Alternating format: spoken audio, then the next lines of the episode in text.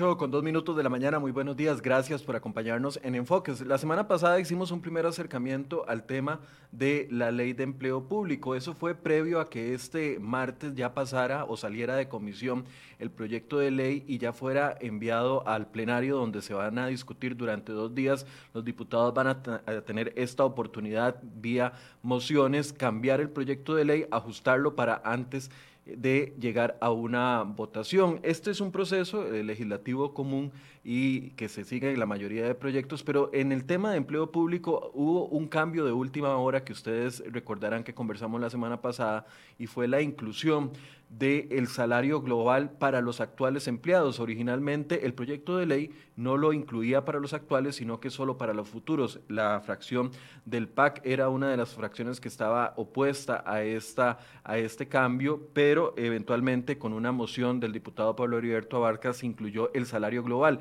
Ese es solo uno de los temas, pero después de que eh, pasa a comisión, los expertos en esta materia han, han levantado las banderitas rojas y han dicho hay que ponerle atención a algunos temas.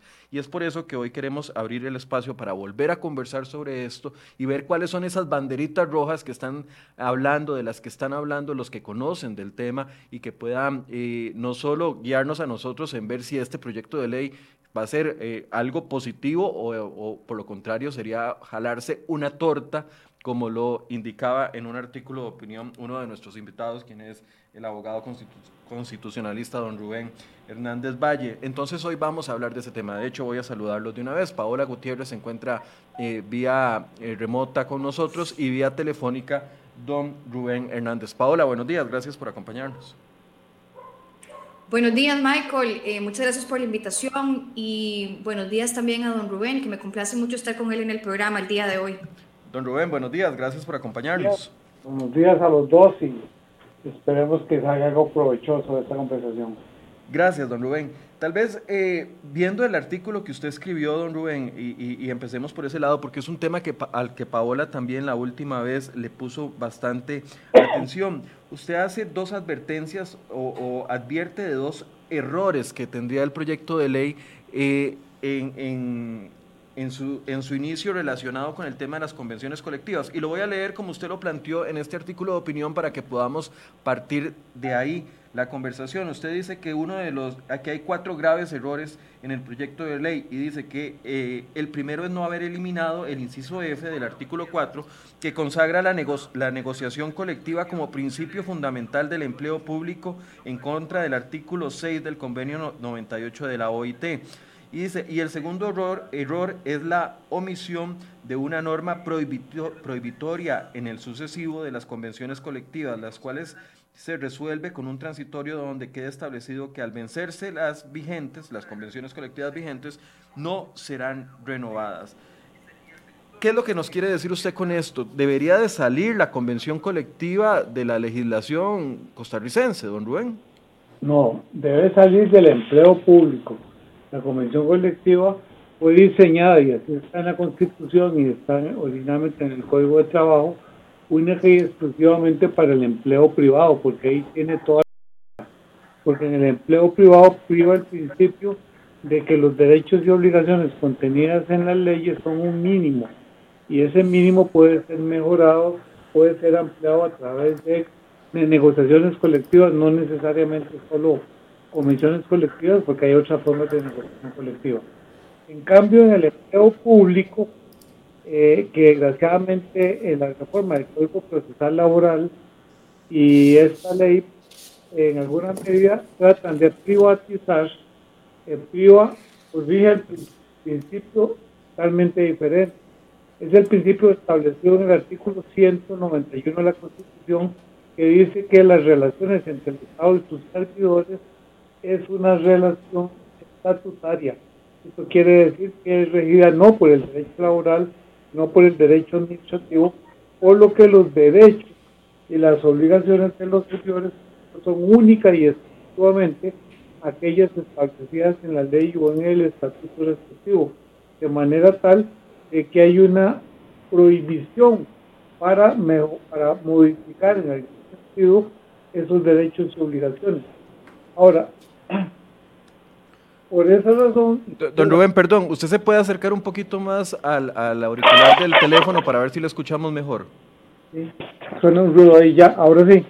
Sí, tal vez más cerquita y, un poquito más fuerte para poderle escuchar. Ok, perfecto. Entonces, el, el otro, el, el punto principal estriba en que la, la misma jurisprudencia de la Sala Constitucional, en aplicación de sus principios, ha dicho que no procede o más bien que proceden la celebración de convenciones colectivas solo en aquellas instituciones que no realicen gestión administrativa directa. Y quienes no realizan gestión administrativa directa son fundamentalmente aquellas instituciones públicas que están incluidas en el régimen de competencia, es decir, el ICE, en la parte telefónica, los bancos, el INS y RAXA. Las demás instituciones, sobre todo aquellas que son las que han celebrado más convenciones colectivas, como Recope, no está en estado, eh, en, estado de competencia, en régimen de competencia, perdón. Las municipalidades y las universidades que realizan gestión administrativa directa no tienen razón de ser o no están jurídicamente habilitadas para celebrar convenciones colectivas. Lo que pasa es que ha habido una tolerancia a partir de los años 70 y cualquier institución, cualquier ministerio realiza, suscribe convenciones colectivas con sus servidores, inclusive hasta el Ministerio de Trabajo tiene, eh, eh, tiene suscrito una convención con sus servidores. Entonces, si esta, si esta ley de empleo público, en primer lugar, no elimina como uno de sus principios la negociación colectiva, de no sé qué estamos haciendo, porque es un principio totalmente contrario al empleo público. Y en segundo lugar, tiene que haber una norma que prohíba las convenciones colectivas, porque de lo contrario, todo lo que se gana con la eliminación de privilegios y de pluses fácilmente podría ser nuevamente restablecido a través de las convenciones colectivas. Es decir, esa ley sería, como dije yo en su oportunidad, un saludo a la bandera, porque los privilegios salariales podrían restablecerse vía convención colectiva en dos o tres años. Paola, ¿ha existido una, un abuso entonces de la figura de la negociación colectiva? Yo creo, Michael, la lectura que yo hago eh, respecto a este tema es que ha habido una aplicación incorrecta, sobre todo en aquellos funcionarios públicos que tienen un régimen estatutario, que son, que son los del gobierno central. Como explicaba don Rubén y lo ha dicho también la sala constitucional, no es posible equiparar una relación de empleo privada con una relación estatutaria, porque incluso la sala constitucional ha señalado que no solamente los principios son diferentes, los principios que rigen la relación laboral, sino que además en el caso son pueden ser hasta contradictorios o pueden entrar en conflicto entre sí esos principios, o sea, no es equiparable.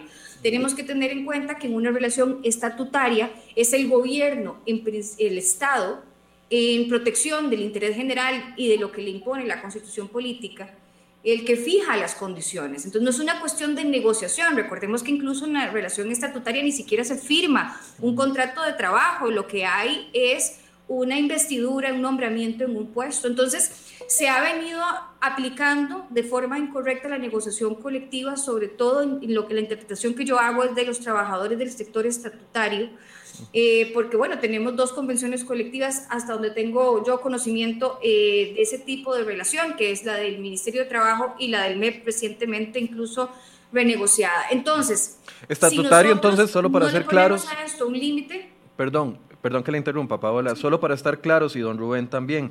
Eh, estatutario es aquellos trabajadores del gobierno central. No, en realidad el artículo 191 de la Constitución dice que todos los servidores estatales, la que dice el Estado y sus servidores, y el Estado es todo.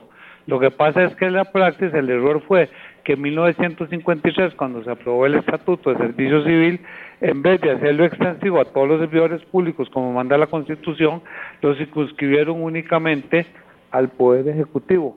Durante un tiempo supletoriamente se aplicaba a los trabajadores del Poder Judicial y de la Asamblea Legislativa Posteriormente, posteriormente cada uno de ellos emitió su propio estatuto.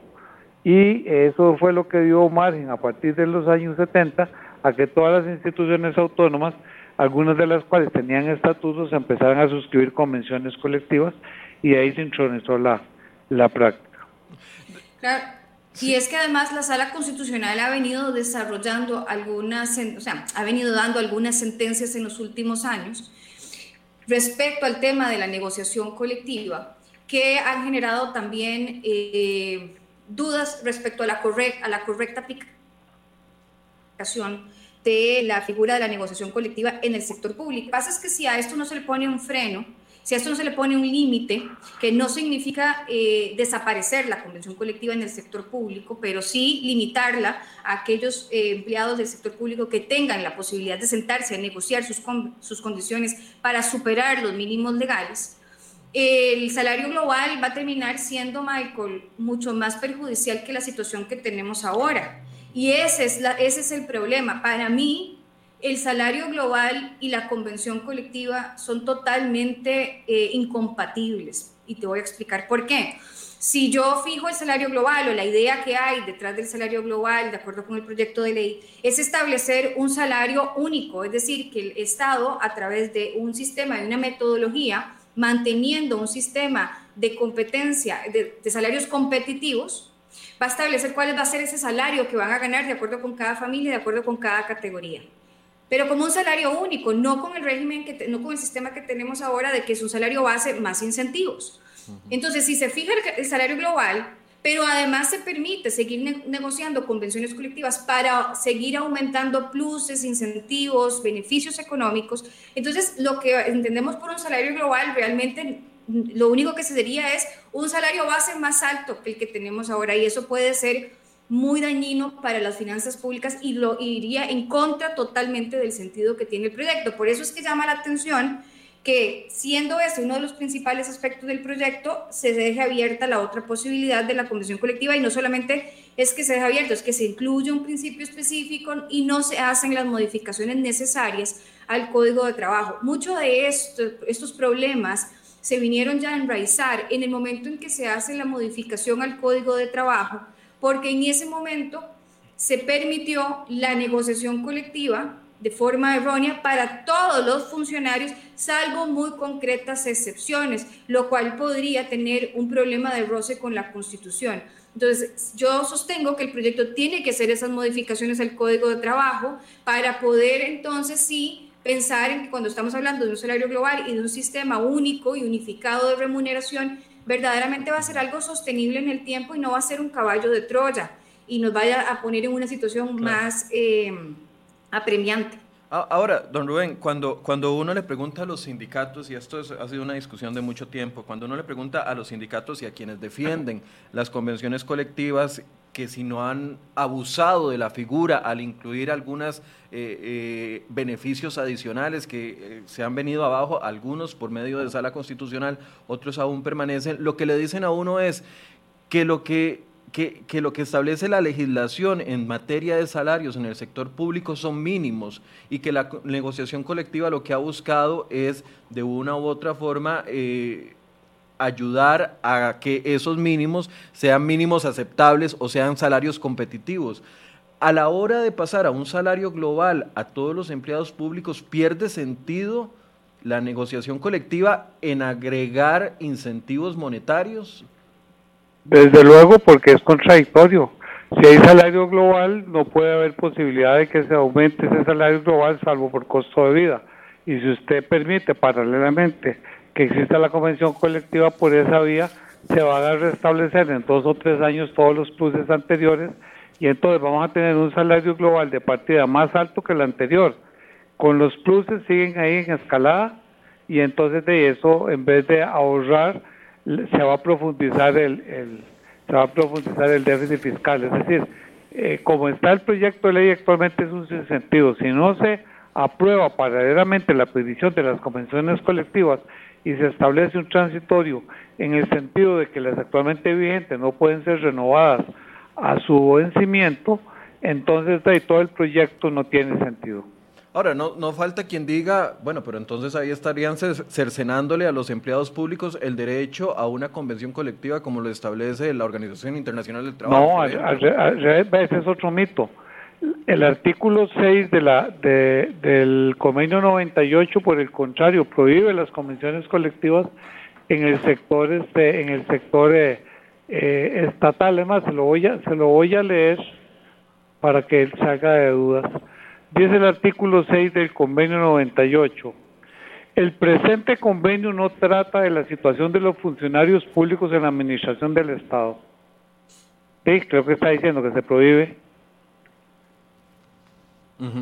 O sea que ese es un mito que han levantado y ni siquiera, ni siquiera han tomado la molestia de leer el artículo 98. Lo cito por citarlo, porque es el, el convenio que habla de las convenciones colectivas. Pero este convenio, como lo leí ahora en el 6, solo se refiere a los trabajadores privados. Paola, sobre este punto.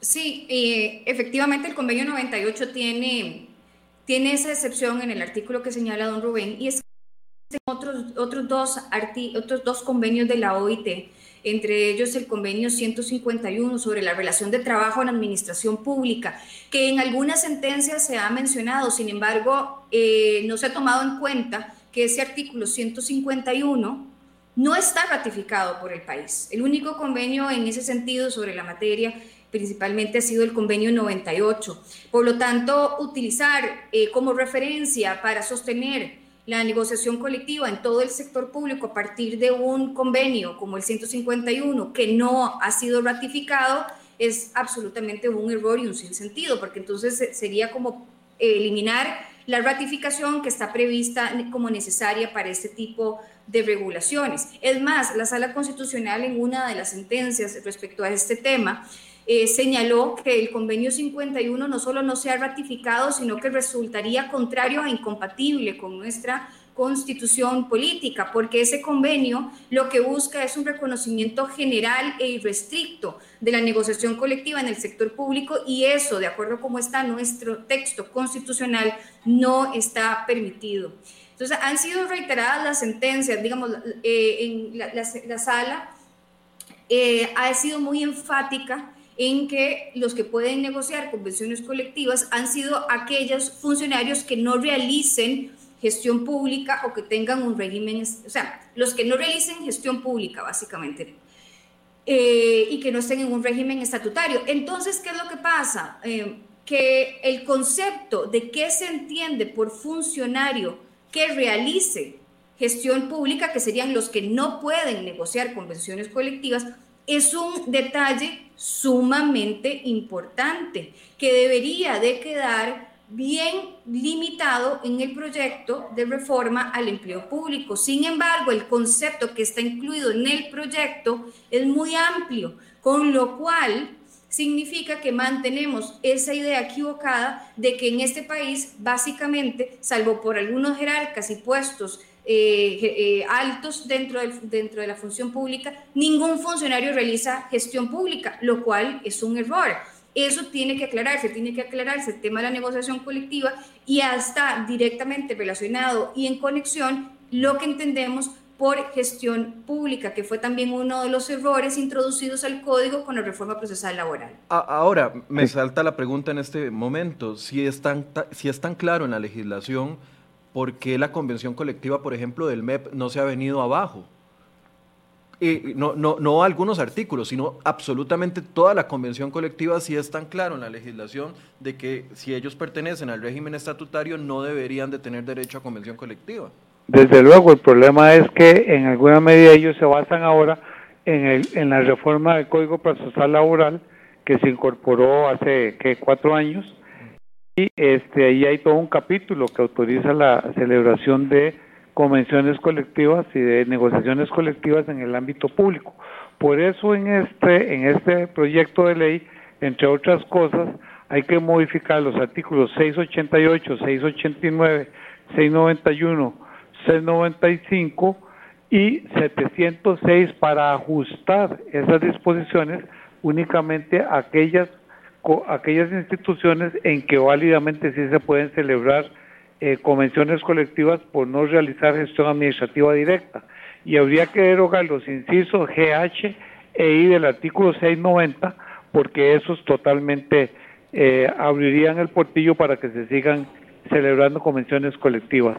Es decir, tiene que haber una norma y un transitorio que prohíba dentro de la ley de empleo público la celebración de futuras convenciones colectivas e impida la renovación de las vigentes. Pero paralelamente tiene que modificarse y, y derogarse las normas antes citadas porque de lo contrario eh, quedaría una incompatibilidad y de ahí se podrían agarrar los sindicatos para decirte que se mantuvo vigente la posibilidad de celebrar convenciones colectivas. Don Rubén, usted, sí, usted fue convocado en varias ocasiones, perdón Paula, ya le doy la palabra. Don Rubén, usted fue convocado en varias ocasiones a la comisión. Algunos me están preguntando que por qué no tenemos a los diputados de la comisión hoy presentes. Bueno, porque ya hemos hecho programas con los diputados y hoy queremos analizarlo desde el punto de vista eh, de los expertos directamente. Cuando usted fue a la comisión, usted advirtió de, este, de esta situación de comisiones colectivas. Es más, aún peor, aún, aún mejor, les dejé los textos sustitutivos. Sin embargo, por un oído les entró y por otro les salió. En las comisiones legislativas muchas veces ya de antemano los da, la suerte está echada. Entonces ya, ya saben lo que quieren aprobar y simplemente no, no, no hacen este eh, caso, hacen caso omiso de lo que uno dice. Solo un diputado, el presidente de la comisión, se trató de, de, justificar lo de las convenciones colectivas con el convenio 98 de la OIT. Cuando le leí el artículo 6 no hallaba qué hacer. Quedó en una situación muy, muy embarazosa, porque resulta que invocaba el, el convenio 98 de la OIT para justificar mantener las convenciones colectivas y ni siquiera se lo había leído. Entonces, este, ¿qué pasa? Que los diputados, la mayoría, algunos no llegan a las sesiones, otros están hablando por teléfono, distraídos en otras cosas, y las preguntas que hacen son muy, muy, muy simples. ¿Por qué? Porque ni siquiera ponen atención a lo que uno dice. Yo, previendo eso, llevé eh, por escrito todo y así Dios espero que así conste en las actas. Pero la desgracia es esa, ya de antemano yo llevaba una tenían una idea preconcebida de lo que iba a aprobarse y no querían el salario el salario eh, global para los actuales. Tan es así que la exposición de motivos habla expresamente de que ese proyecto de ley es para establecer el salario eh, global para los nuevos eh, nuevos servidores al punto que ese fue el argumento que esgrimió Pedro Muñoz para oponerse al proyecto y decir de que hay una falta de conexidad y que la sala constitucional en la respectiva consulta judicial va a anular, va a declarar inconstitucional el proyecto porque al final se incluyeron los, eh, los servidores actuales cuando en el texto original no estaba incluido. Eh, sí, y, y, es ahí entonces donde toma más relevancia el tema de la convención colectiva al incluir a los actuales servidores dentro del salario global. Desde luego, si no, si no, no tiene sentido, si no apague y vámonos, si mantienen las convenciones colectivas, ni aprueben la ley porque dentro de tres años volvemos a la misma situación. Eh, Paola, iba a decir algo usted, perdón, que le interrumpí. Sí, con esa, esa pregunta, Michael, respecto al, al cuestionamiento que se hizo en el año 2014-2015 sobre la Convención Colectiva del MEP y la sentencia de la Sala Constitucional, esa es una sentencia bastante confusa lamentablemente. Y lo que pasó con la, cuando se cuestionó la convención es que se cuestionó la convención en su totalidad no se cuestionaron artículos o puntos específicos y la sala constitucional en ese momento en el análisis que se hizo, sabiendo que estaba muy pronto a aprobarse la reforma procesal laboral, pues se salió un poco por la tangente, pero sin embargo, de la lectura de esa sentencia, lo que dice la sala y como ellos resolvieron esta, esta situación, fue señalando que corresponde al legislador decidir a quién de los funcionarios públicos realiza gestión pública y quiénes no. De manera que ellos, eh, lo que dice la sala es, eh, le corresponde al legislador, resuélvanlo por esa vía. Por eso es que es tan importante, yo insisto, en que se, tiene que se tienen que modificar los artículos del Código de Trabajo que se refieren a esto, se tiene que modificar la definición que se incluye en el proyecto de ley de empleo público, porque el meollo del asunto en las últimas sentencias dadas por la Sala Constitucional ha estado sobre todo en el enfoque de lo que debe de entenderse como funcionarios que participan de la gestión pública. Y además, otro tema importante aquí es que tenemos que tener presente que en el sector público coexiste gente que está totalmente ligada a, un, a derecho público, a regulación de derecho público en, en, materia de su eh, prestación de servicios, pero también tenemos funcionarios que tienen un régimen como el que que se conoce como mixto, es decir, que principalmente están regidos por el derecho privado, pero que les aplica también regulaciones y eh, aspectos propios del derecho público. Eso está también indicado en el proyecto y eso tiene que, tener, que quedar muy claro también en cuanto a materia de convención colectiva, porque si van a haber funcionarios a los cuales si, se va a limitar para unos, si se va a, permitir para otros, en el caso de los que sí se les permita, las convenciones colectivas al menos debería de, de establecerse como mínimo de que no puedan incluirse aspectos salariales, dado que existe como una política de gobierno una estructura salarial única y unificada. De lo contrario, yo insisto, es que de lo contrario estamos toda la discusión respecto a la migración y la transición de un salario compuesto, un salario global, sin tomar en cuenta sentido. esto, eh, totalmente, totalmente. Creo que, que salvo por lo que han se, salvo por lo que se ha señalado y lo que hemos comentado y no sé, yo siento que no se le ha dado la suficiente importancia en el proyecto que esto tiene y eh, de podría terminar siendo un problema, un problema muy grande, muy grande. Es decir, eh, el sector sindical que probablemente tiene todos estos detalles y aspectos muy medidos, podrían estar muy contentos de que se aprobara el salario global y que se pasaran a los funcionarios actuales, a todos al salario global, eh, de manera que saben que lo que estarían es teniendo una base salarial más alta para negociar más beneficios. Y eso va en contra totalmente con el objetivo del proyecto y con las posibilidades del país. Sí, dice doña Maritza Monge, es que no se puede generalizar. Normalmente los que ganan muy bien son los de las instituciones autónomas. Precisamente por eso estamos hablando de este tema. Doña Maritza, don Ronald Argüello dice, ¿por qué no hablan de quitar las pensiones de lujo? Eh, Ronald, hemos hecho múltiples programas sobre el tema de pensiones de lujo, pero por su sugerencia vamos a retomarlo eh, nuevamente. Don Rubén, entonces, en vista de las condiciones y como está planteado el panorama, y doña Paola meter a los funcionarios dentro del salario global sin hacer estos cambios previamente sería un, un, error completo eh, si se aprobara la ley tal cual está. Desde luego, por eso yo dije que sería un saludo a la bandera. Tienen que ser reformas paralelas, tienen que ir en el mismo texto. El mismo texto es de la ley de empleo público. Tienen que presentarse, eh, tienen que presentarse eh, mociones para modificar el, el, el transitorio de la del artículo 84 que, que establece el salario global, porque como lo plantearon en vez de, ahorrar dinero, va más bien a prohijar de que se gasten más, se gasten más fondos públicos, porque le dan la posibilidad a los a los servidores actuales que ganan menos de la categoría que le corresponda, que en un plazo de seis meses puedan acceder voluntariamente al salario global.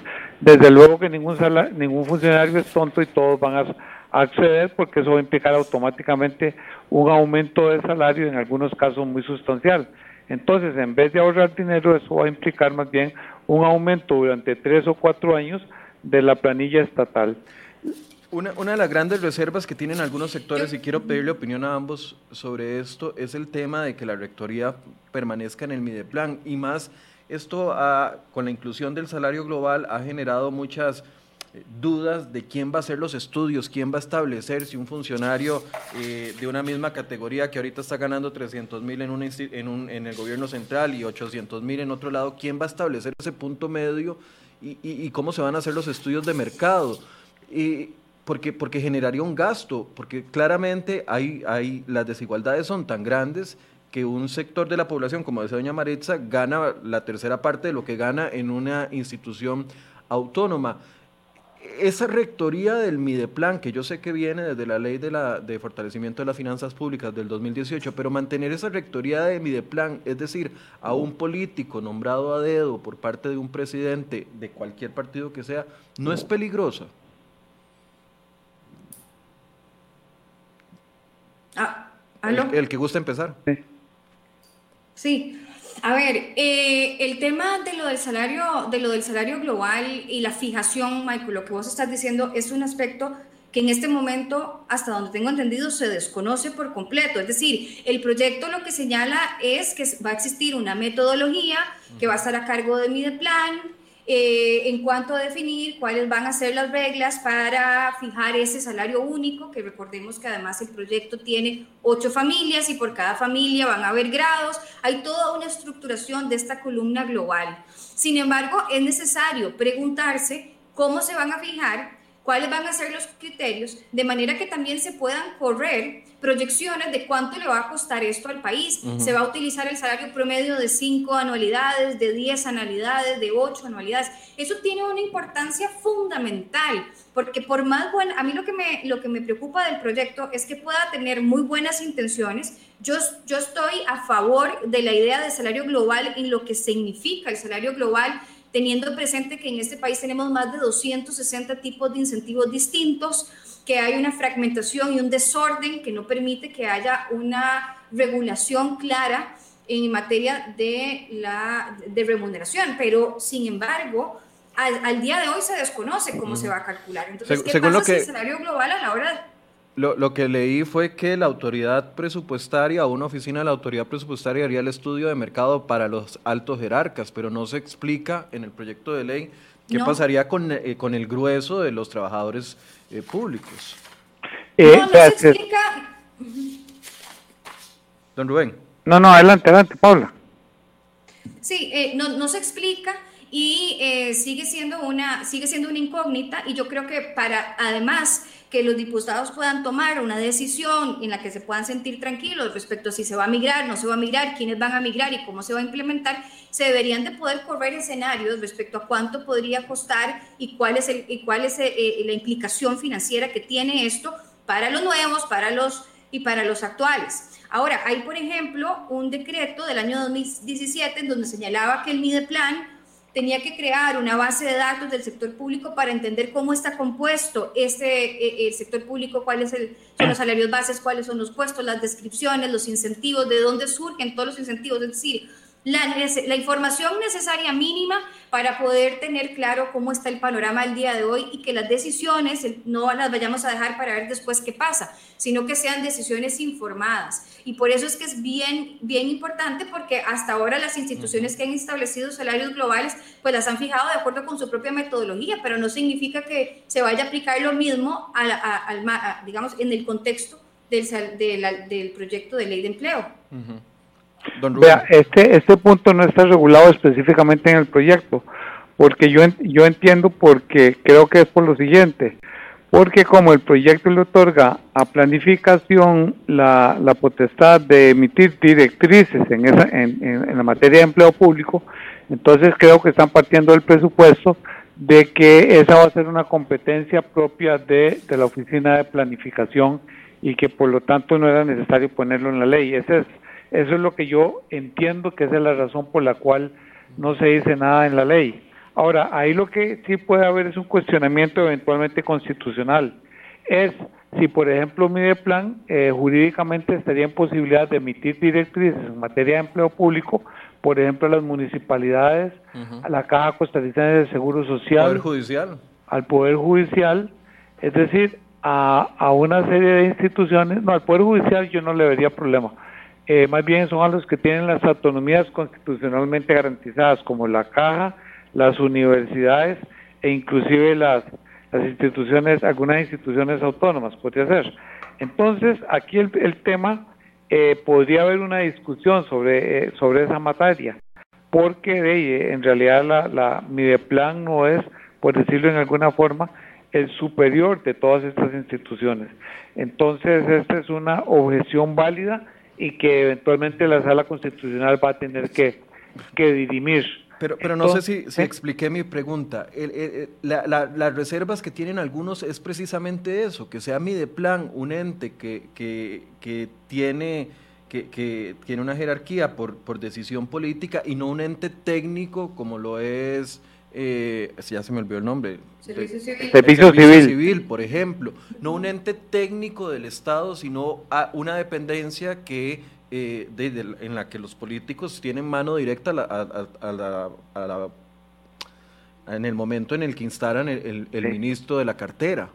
Sí, esa es una de las gestiones que tiene eh, Pedro Muñoz, justamente, y Pedro Muñoz tiene un proyecto alternativo en el cual lo que hace es elevar el servicio civil a la categoría de institución autónoma, como un organismo especializado.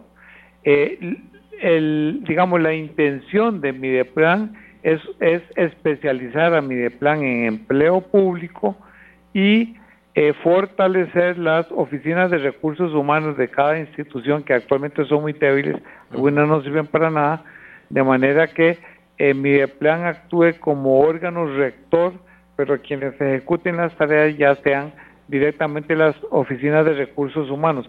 Yo en esa materia no opino mucho porque es tema más bien de administración pública y sería bueno más bien eh, consultar a técnicos de administración pública, inclusive a, don José Joaquín Arguedas, que durante tantos años fue director de, de Servicio Civil y tiene mucha experiencia en ese campo.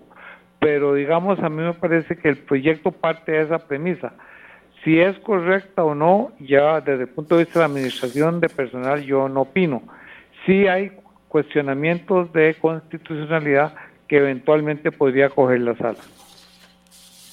Nos pregunta eh, hay otro Jairo, ¿y dónde queda entonces el servicio civil en esta ecuación? ¿Sería una duplicidad? ¿Pasaría no, no, el servicio, civil pasa, el servicio civil pasa a ser un departamento de Mediplan. Ok. Paola. No, no, que otro de los puntos también, Michael, que hay que ver respecto a esto eh, es si sería recomendable, necesario, eh, deseable que dentro de la ley de empleo público, dentro del proyecto, se incluya también una referencia específica a la regulación que podría estar quedando derogada, que podría afectar las remuneraciones de los salarios actuales, si es que se llega a fijar el transitorio para incluir a los trabajadores actuales. Esto lo señalo porque con la ley de fortalecimiento de las finanzas públicas que se hicieron un avance importante y una modificación que, que recordarán en cuanto a pasar de porcentual a nominal, eh, pagos salariales como por ejemplo el tema de la anualidad, se empezaron a, levantar cuestionamientos respecto a, por ejemplo, la ley de incentivos en el sector médico y otros. Incluso en, la sentencia de la Sala Constitucional respecto a la consulta que se hizo del proyecto de reforma, la Sala entró a decir que ahí no se estaba afectando eh, en ese proyecto en particular normas que mantenían vigente como la Ley Orgánica del Poder Judicial o la Ley de Salario del Poder Judicial o el, Estatuto de Servicio del Poder Judicial. Entonces, si no, si no hay una... Eh, si no hay una referencia clara de las derogatorias que podrían quedar con respecto a este proyecto, vamos a seguir teniendo todas estas, todas estas diferencias. Yo creo que el, la Procuraduría emitió un criterio muy claro respecto a la jerarquía de las normas y qué es lo que prevalece. Sin embargo, esto también fue cuestionado en la sala y eh, hasta que no tengamos un criterio de la sala claro y, y, y, sencillo para la, la aplicación del tema, siempre va a ser un aspecto que podría generar Además, muchos problemas judiciales. Sería recomendable que también el proyecto valorara esto respecto a las derogaciones que este, serían necesarias para poder aplicar el salario global de forma general. Y una de las cosas que también yo mencionaba con respecto a esto es que, eh, de acuerdo a cómo está establecido el Código de Trabajo, cuando hay negociaciones, cuando hay una convención colectiva vigente, los eh, trabajadores, los funcionarios que se sumen a esa institución o a ese ente, eh, se verían automáticamente beneficiados de la convención colectiva porque así está previsto, con lo cual es necesario también hacer la aclaración de que si hay convenciones que se van a mantener por el plazo de vigencia, pero en ese proceso ingresan nuevos funcionarios, estos quedarán excluidos, porque si los vamos además a sumar en los beneficios salariales que tienen, teniendo los nuevos salario global, vamos a volver a entrar en este, en este problema que mencionamos al inicio del programa. Es decir, es un aspecto que tiene muchos detalles, que eh, la mayoría son muy técnicos, que involucran a muchas eh, diferentes ramas constitucional, laboral, administrativo, y que por lo tanto todo eso tiene que tomarse en consideración. El otro día yo decía que un mal proyecto un proyecto que tenga portillos que resulten incluso groseros para poder lograr el objetivo que se propone, es mejor no modificar lo que tenemos. Es decir, para tener un mal, un mal perfil de ahora, mejor quedarnos como estamos. Aunque, yo, aunque es, yo creo que el país está clarísimo en la necesidad de una modificación y de una reforma y de una actualización en el tema del empleo público. No tanto, o sea, no solo en el tema salarial, pero también en las otras en los otros aspectos de lo que es el régimen de empleo público en cuanto al ingreso, en cuanto incluso a la terminación o a la, o a la salida del funcionario del, del empleo público. ¿Hasta dónde queremos, por ejemplo, extender el, el principio de estabilidad? Si lo queremos extender más de lo que hasta el momento se ha aplicado y se ha interpretado, si lo queremos mantener limitado, teniendo claro que en este país muchas veces el, el, principio de la estabilidad en el, en el, sector público se ha malentendido y se cree que es una inamovilidad del mal funcionario y eso podría tener serias repercusiones también a nivel de la eficiencia que se quiere lograr con un, eh, con un empleo público más moderno. Entonces, Perdón, Paola, que la interrumpa. Podríamos decir que en esta parte de la definición de los salarios, de quién va a ser la, la, definición del salario global, quién va a establecer la cifra, eh, cuál va a ser el, costo para el Estado, en todo eso es, es, una zona gris en el proyecto de ley como está ahorita. Que, sí, este, lo que pasa es que yo creo que el, el proyecto parte del supuesto de que esas son funciones que le competirán a, a Mideplan, a Mideplan una vez que entre en vigor la ley. No, no, me mandó un correo don José Antonio. Sí creo que sería importante.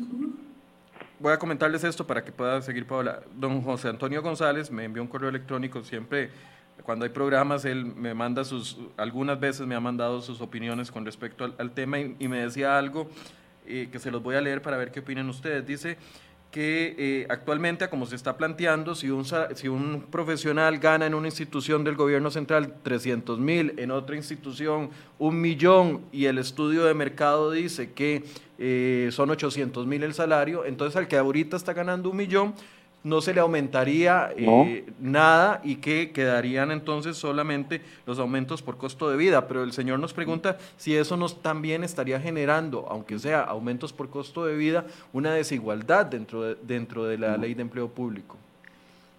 No, ahí lo que se hace es que se le congela hasta que alcance, hasta que la categoría a la que le corresponde alcance el salario, el salario que él tiene. Que pueden pasar años.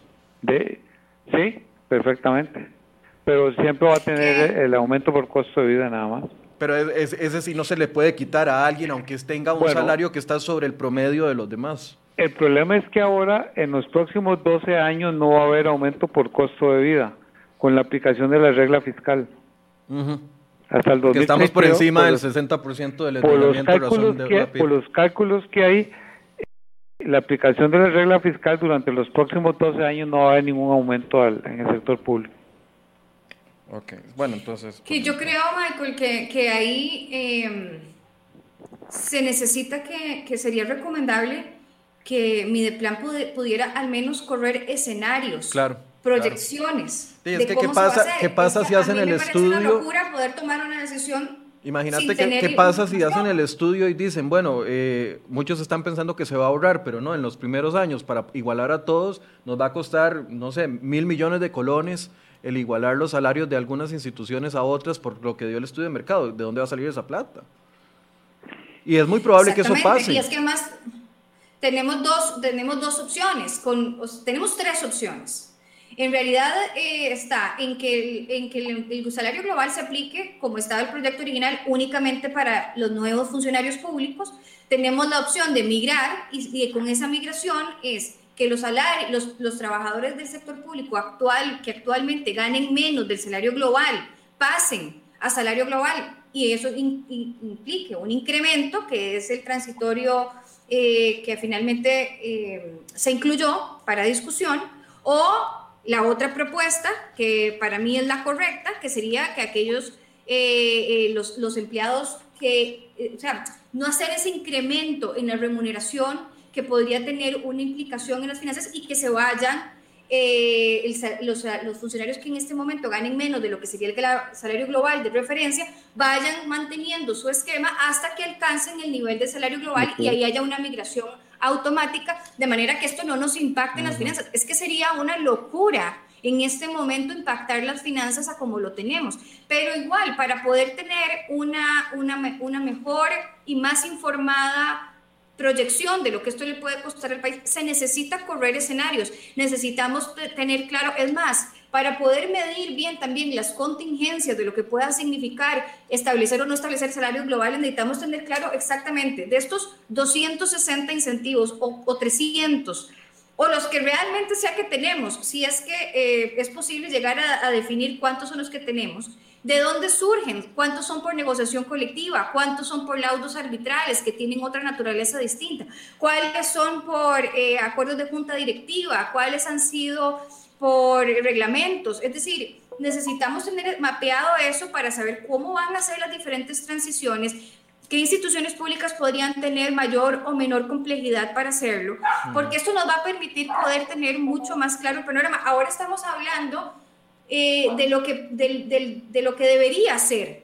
pero necesitamos más información. los diputados, siento yo que requieren un poco más de información aterrizada para poder eh, transformar esto en una realidad, porque lo que, lo que sería para mí un error sería probarlo pensando que las cosas van a salir bien, pero sin haber, sin haber tenido la información para tener esto seguro, porque de lo contrario, si, lo, si se aprueba y sale mal, eh, le va a costar mucho al país y estamos en un momento en el que todavía se pueden tomar decisiones. Entonces, esa información es muy importante. No sé si mi de plan la tiene o no la tiene tan detallada y tan, eh, tan desmenuzada, pero si no se tiene, no se podría aprobar el proyecto hasta que no se tenga, y si se tiene, pues sería importante que se conociera para saber exactamente de qué estamos hablando. Yo creo que eh, la Contraloría ha sido muy clara en cuanto a la fragmentación y el desorden que hay, las desigualdades que existen dentro de la función pública y el informe reciente de la OCDE lo mencionó también.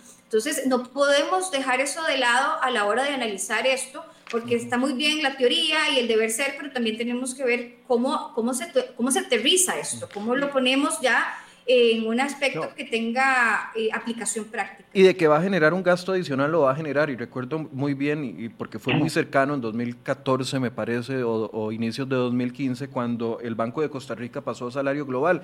Y me acuerdo que en ese momento yo trabajaba en otro medio de comunicación y a mí me llamó mucho la atención de que el sindicato del Banco de Costa Rica eh, no presentara ningún tipo de oposición al tema de pasarse a salario global, cuando era un tema que en ese momento... Eh, eh, los sindicatos estaban más fortalecidos y tenían algún tipo de oposición a cualquier tema eh, relacionado con salarios. Entonces, me acuerdo haber hablado con el expresidente del sindicato del Banco de Costa Rica, de uno de los sindicatos del Banco de Costa Rica, y me dijo, es que no nos vamos a oponer, jamás nos estamos beneficiando, no ve que nos están aumentando los sueldos a, un 60, a un 70% de las personas del banco, porque el estudio de mercado que se hizo en ese momento, en lugar de rebajarnos los salarios, terminó aumentándolos y por supuesto que el sindicato estuvo de acuerdo y en ese momento la convención colectiva del Banco de Costa Rica prácticamente quedó en, ningún beneficio económico, pero era porque estaban viendo una retribución inmediata en el salario de, ellos. Eso, eso mismo ocurriría en todo el sector estatal si se mantiene el transitorio que introdujeron a la, eh, la segunda parte del transitorio que le introdujeron al, al artículo 84, porque al hacer voluntario el traslado al salario global, lógicamente todos se van a pasar porque justamente va a ocurrir eso, va a haber un aumento sustancial de salario. Don Rubén, usted advierte también que hay dos cosas. Eh, en su artículo decía usted que el tercero, el tercer error que hay es que faltó una norma donde se indique que los ascensos eh, laborales deben de efectuarse mediante un concurso público de conformidad con el artículo 23, eh, etcétera, etcétera. Y, y, después hablaba de un aumento salarial oculto en el artículo 34. Tal vez nos explica esos dos puntos, por favor. No, lo, el, lo bueno, lo el aumento salarial oculto es lo que acabo de decir. Es lo que estamos conversando. Exactamente, justamente el, el hacer eh, el hacer optativo, trasladarse al salario global para los que ganen menos de la categoría que le corresponda, eso es lo que va a pasar, es justamente lo que ocurrió en el Banco de Costa Rica. Todos se van a pasar porque van a obtener un salario sustancialmente mayor. Eh, entonces, el otro punto es el siguiente. Vea, que esa es una corruptera que ha habido toda la vida en nuestra administración pública. Y es que los ascensos dentro de las instituciones y de las oficinas siempre se hacen tomando en cuenta solo a los funcionarios de la misma institución y en muchos casos del mismo departamento. Entonces ya de, simplemente muchos son ascendidos por amiguismo, muchos este porque pobrecito, y en realidad no se busca la persona idónea para el cargo, no se nombra la persona más idónea, sino que se tiene necesariamente o necesariamente se recurre siempre a un funcionario del departamento o la institución que no es, que no es necesariamente la persona más, más capacitada para ejercerlo. Entonces, lo que debería establecerse, como es en todas partes del mundo, de que todo ascenso también implica eh, celebrar un, un concurso público, es decir, que puedan participar personas ajenas de la institución y que sea elegido el, el que salga mejor calificado. Eso permite en algún sentido airear la institución, que vengan personas de afuera y sobre todo escoger a la persona más idónea para el cargo. A mí lo que me parece increíble, don Rubén, es que esto no esté incluido dentro de la, del proyecto de ley hasta este punto, porque pareciera que es lógico de que todo, todo ascenso tiene que ser por una, una eh, eh, un concurso. Es que el concurso se hace internamente, lo, lo, que se está, lo que está malo es que limiten el concurso a los funcionarios internos. Lo que hay que hacer es modificar la norma en el sentido de que el concurso puede participar cualquier persona, forme o no parte de la institución. Ese es el tema. Paola, sobre este punto, ¿quiere aportar algo? Em, no, a mí me parece que don Rubén lo, lo, expuso muy claro en el, en el artículo y lo acaba de explicar muy bien. Uno de los temas también sobre los que yo he señalado es, es lo que decía antes, que creo que también se tiene que corregir, y es con la desvinculación en el sector público, de acuerdo a como está propuesto en el, en el proyecto, por dos, por dos razones. Primero, hay que tener muy claro... Se lo pone muy bonito, desvinculación, es despido de, funcionarios públicos. Sí, que, salgan de la función pública. Es decir, yo creo que, si, que así como se tiene que tener mucho cuidado y tenemos que ser muy estrictos con las personas que ingresan a la función pública para garantizar que efectivamente sean personas que cumplan con los requisitos, con la idoneidad y que además vayan a sumar a la eficiencia en el sector público. Y, por eso se incluye el tema de las oposiciones, etcétera, para hacerlo mucho más formal. También es importante que nos enfoquemos en cómo se da la salida de estos funcionarios dentro del sector público para dejar de estar manteniendo en, en detrimento del país funcionarios que no están cumpliendo con las expectativas. Eh, sabemos que tenemos un serio problema para la medición y el control del desempeño en la función pública. Esto siempre ha, ha, quedado en evidencia con los pagos que se hacían de las anualidades y es parte de ahora con las evaluaciones del desempeño de lo que se quiere modificar y ya veremos a ver si en la práctica se logra el objetivo propuesto. Pero hay dos puntos ahí. Primero, hasta dónde queremos eh, extender la estabilidad en el empleo a todos los funcionarios, incluso aquellos de las instituciones descentralizadas. Eh, y segundo, otro tema importante es que se habla, Michael y Don Rubén, de, de la, la necesidad de reformar, de eh, hacer más eficiente las instituciones públicas, que incluso esto podría conllevar a reorganizaciones que pueden ser deseables dentro del sector público.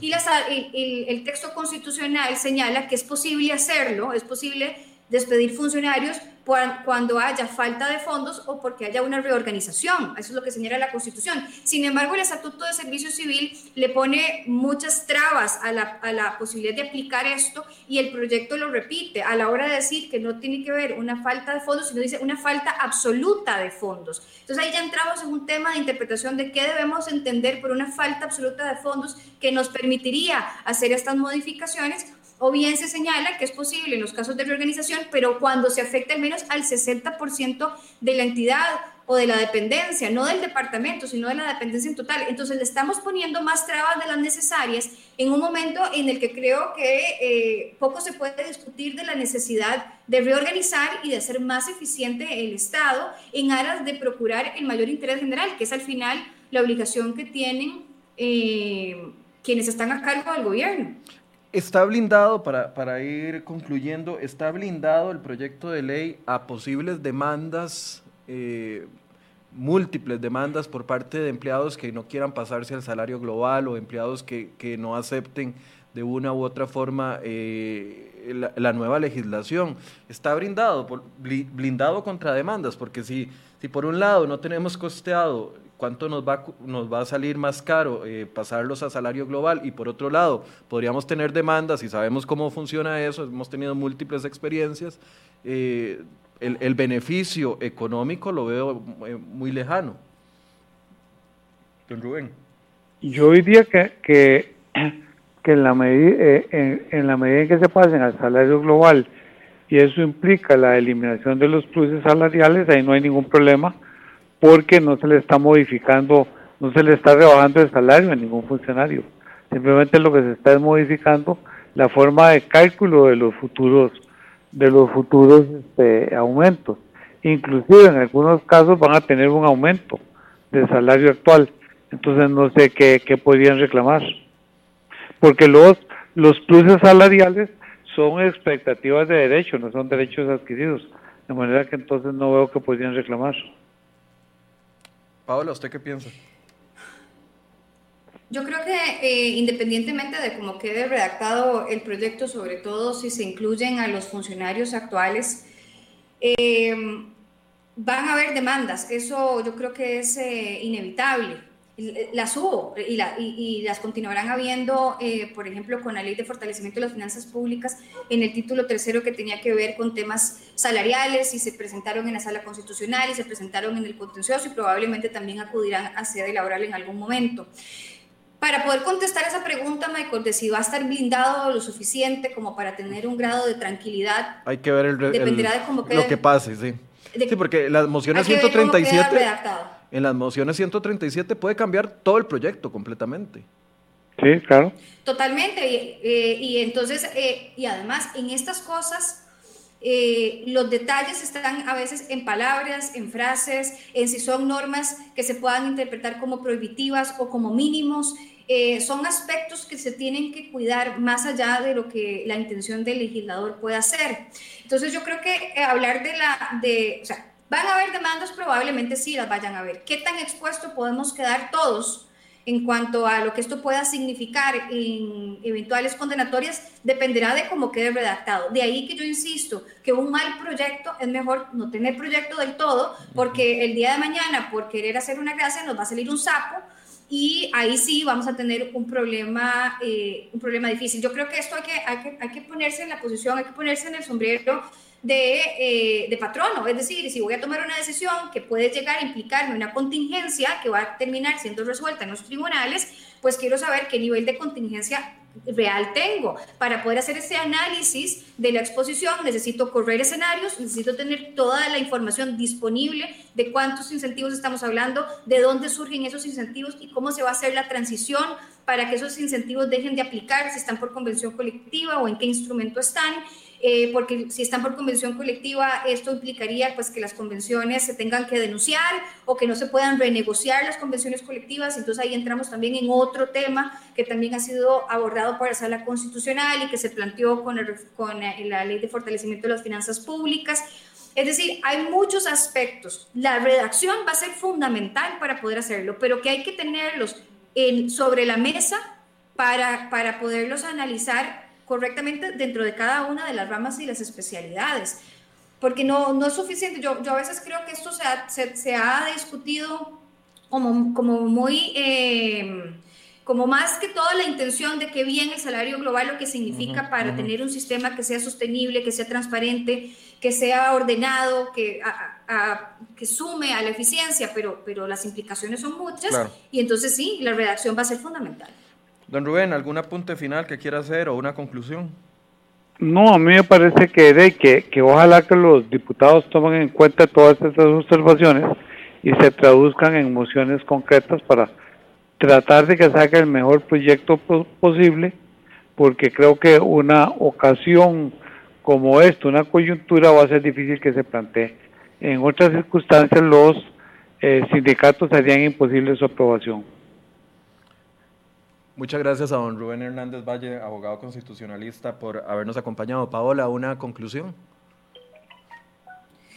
Em, de ahí, esperar, eh, esperar ver qué modificaciones se le hacen al proyecto, si se toman en cuenta o no las, múltiples observaciones que se le han hecho y que se logre definir eh, lo, que sea, lo que sea viable y lo que sea mejor y no solo un poco para quedar bien con la opinión pública en cuanto a que se sumaron o no se sumaron a una modificación en el empleo, que creo que en este país esa discusión ya está superada en cuanto a la necesidad. Lo importante es cómo se vaya a hacer. Se puede hacer, se puede hacer muy bien y se puede hacer muy mal y estamos a, poco de saber cómo podría quedar eventualmente ese proyecto.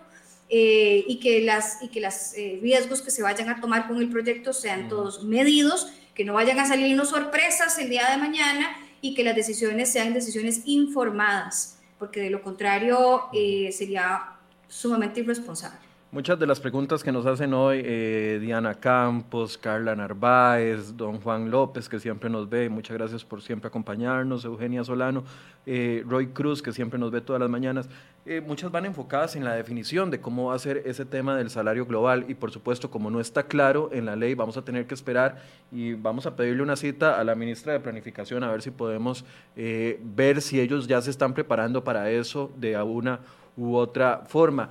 Y me llama mucho la atención, nada más para, para cerrar, muchos nos están reclamando, ¿por qué no hablan de pensiones de lujo y que pensiones de lujo aquí y pensiones de lujo allá y pensiones de lujo para acá y para arriba? ¿No, ¿No vieron lo que pasó ayer en la mesa de diálogo? Sí, no, no, totalmente. Lo, lo que pasa es que el tema de las pensiones es un tema aparte, no tiene que ir en esta, en esta ley.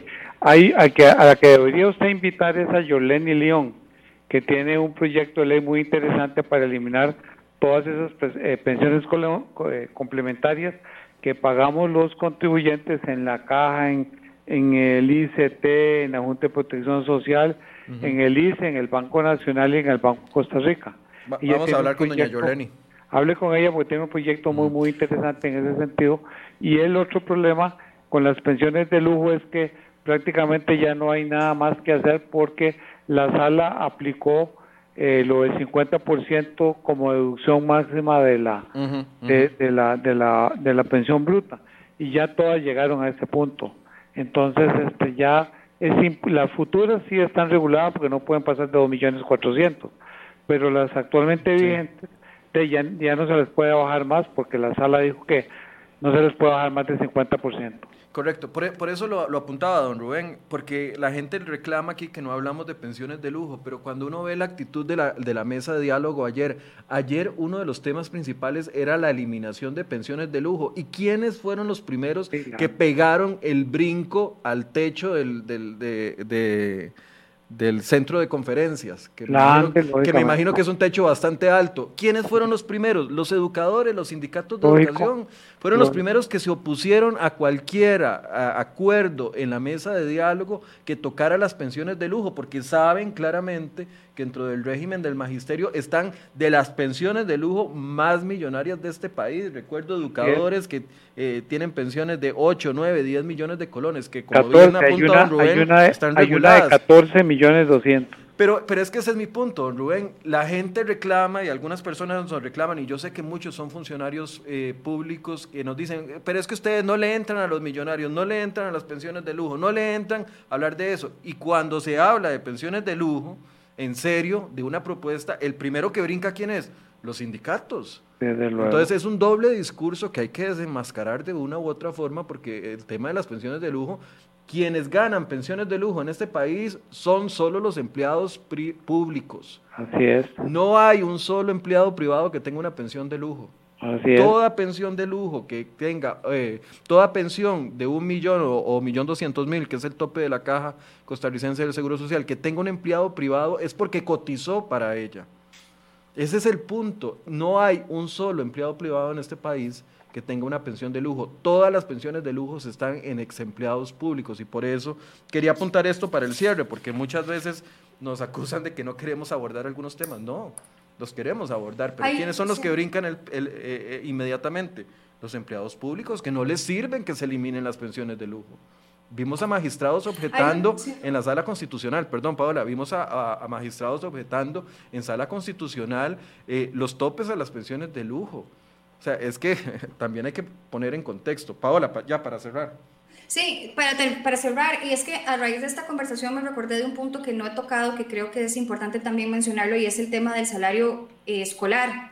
Hay que ver cómo, cómo se va, o sea, qué decisión se va a tomar con el tema del salario escolar. No ha habido un incentivo, plus, beneficio, privilegio más camaleónico que este es decir, de repente resulta que es un aumento, de repente resulta que es un plus, de repente resulta que es parte ya de la remuneración del, trabajador. Eh, eh, realmente la situación del, del, salario... Con, el salario global no... Con el salario global no quedaría... el claro, para mí muy claro lo que es. Por eso, con salario global desaparecería. ¿O no, no está claro? Ese es el tema, Michael. No está claro y le voy a decir por qué. Doña Yoleni León hizo una consulta a la Procuraduría General de la República, para mí muy necesaria, para que se pronunciara sobre algunos temas sobre el salario escolar. Y la Procuraduría en esa resolución para mí hizo un arroz con mango. En algunos puntos dijo que no era porcentual cuando se calcula de forma porcentual. En algunos puntos dijo que no era, un, o sea, que no es un incentivo, que no es, incluso digo, no es una retención, sino es parte ya del salario que se paga una vez al mes, eh, una vez al año eh, y se incorpora, ya está incorporado en la remuneración. Es decir, eh, resolución de la Procuraduría y deja muchas dudas, con lo cual también hay que tener presente esto para aquellas personas a las cuales se les vaya a fijar, o sea, cuando se vaya a migrar del salario que tienen ahora al salario global. Estamos claros que una vez que ya se fija el salario global, ahí se incorpora todo, hasta, hasta el salario escolar, y eso ya lo ha dicho muchas veces la sala segunda. El problema es a la hora de hacer la migración de las personas que actualmente, por ejemplo, ya tienen más de lo que sería su salario global, que, que, que como señalaba don Rubén, esas personas quedarían con el salario que tienen, digamos, en, en el congelador, recibiendo únicamente eh, los aumentos por costos de vida cuando los haya, hasta que lleguen a ese punto. Lo que habría que definir, de acuerdo con esta interpretación que hace la Procuraduría, es si el salario que tienen es este salario o si hay que sumarles este salario más el salario escolar para poder definir cuál va a ser al final su remuneración.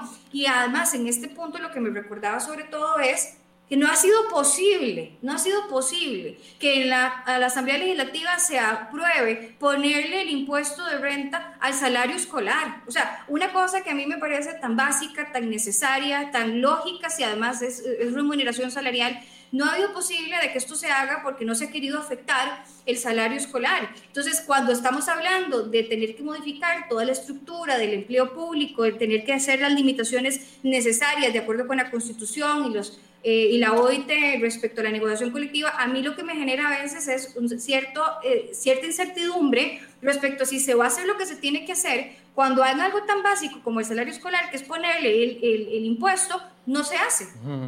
Bueno, definitivamente van a ser temas que van a, desatarse la discusión en los próximos días cuando llegue esto ya a plenario y empiecen las, las mociones y por supuesto que vamos a abrir un espacio nuevo para poder hablar del tema. Le agradezco mucho a don Rubén Hernández eh, Valle, abogado constitucionalista, y a doña Paola Gutiérrez, abogada laboralista, por este espacio. Gracias a ambos.